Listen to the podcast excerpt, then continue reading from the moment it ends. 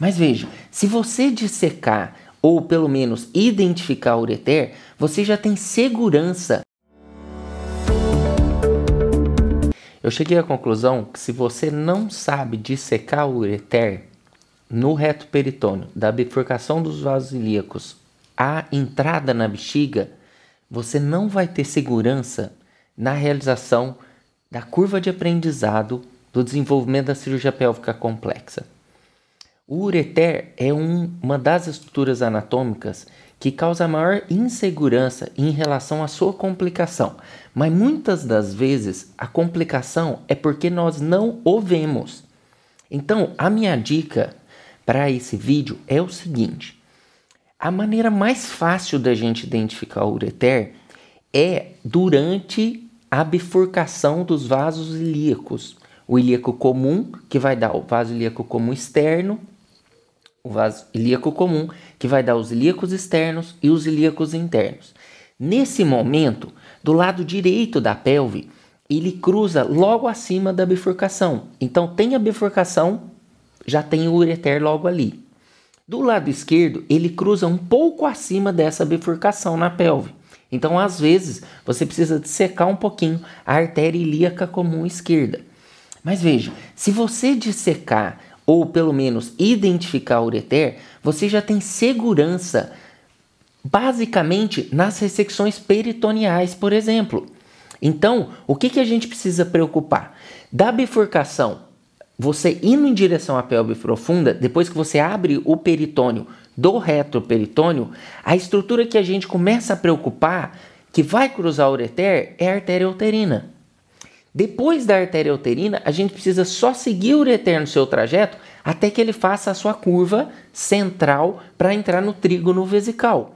Uma dica muito interessante e importante é que a vascularização do ureter ela é em torno da sua adventícia.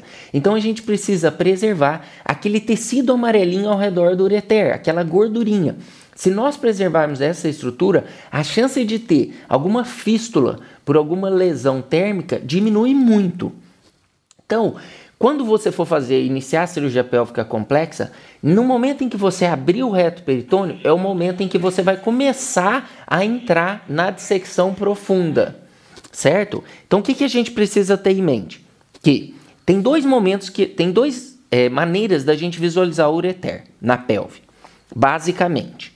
Nas cirurgias benignas e que são profundas, a gente precisa fazer uma dissecção medial ou é padronizado dessa forma, medial para lateral.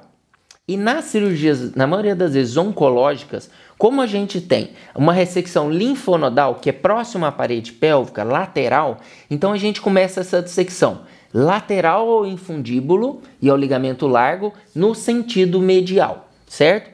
Para você visualizar o ureter, quando você entrar na cavidade, nas pacientes mais magras, é muito fácil a visualização do ureter por transparência. E nesse momento você já tem até uma segurança para fazer a ligadura do infundíbulo pélvico. A todo momento, o que eu faço? Eu visualizo o ureter entrando na pelve. Na, quando você, na paciente, não conseguir visualizar o ureter pela parte medial, eu sugiro que você abra o peritônio, por cima da artéria ilíaca externa. E daí você vai identificar o ureter e a partir do momento que você identificar o ureter, você começa a sua dissecção. Lembre, a dica importantíssima. Primeiro você restaura a anatomia, depois você começa a fazer a cirurgia. O seguinte, ah, o, o que, que é fácil visualizar o ureter? Como que é fácil visualizar o ureter? Você abre lateral ao infundíbulo pélvico e traciona ou você com a mão esquerda ou o auxiliar traciona o infundíbulo pélvico para a parte medial. Esse único movimento vai fazer com que você visualize o ureter. Aonde? Conforme eu falei no início do vídeo, na bifurcação dos vasos ilíacos comuns, que vai dar os vasos ilíacos externos e o vaso ilíaco interno.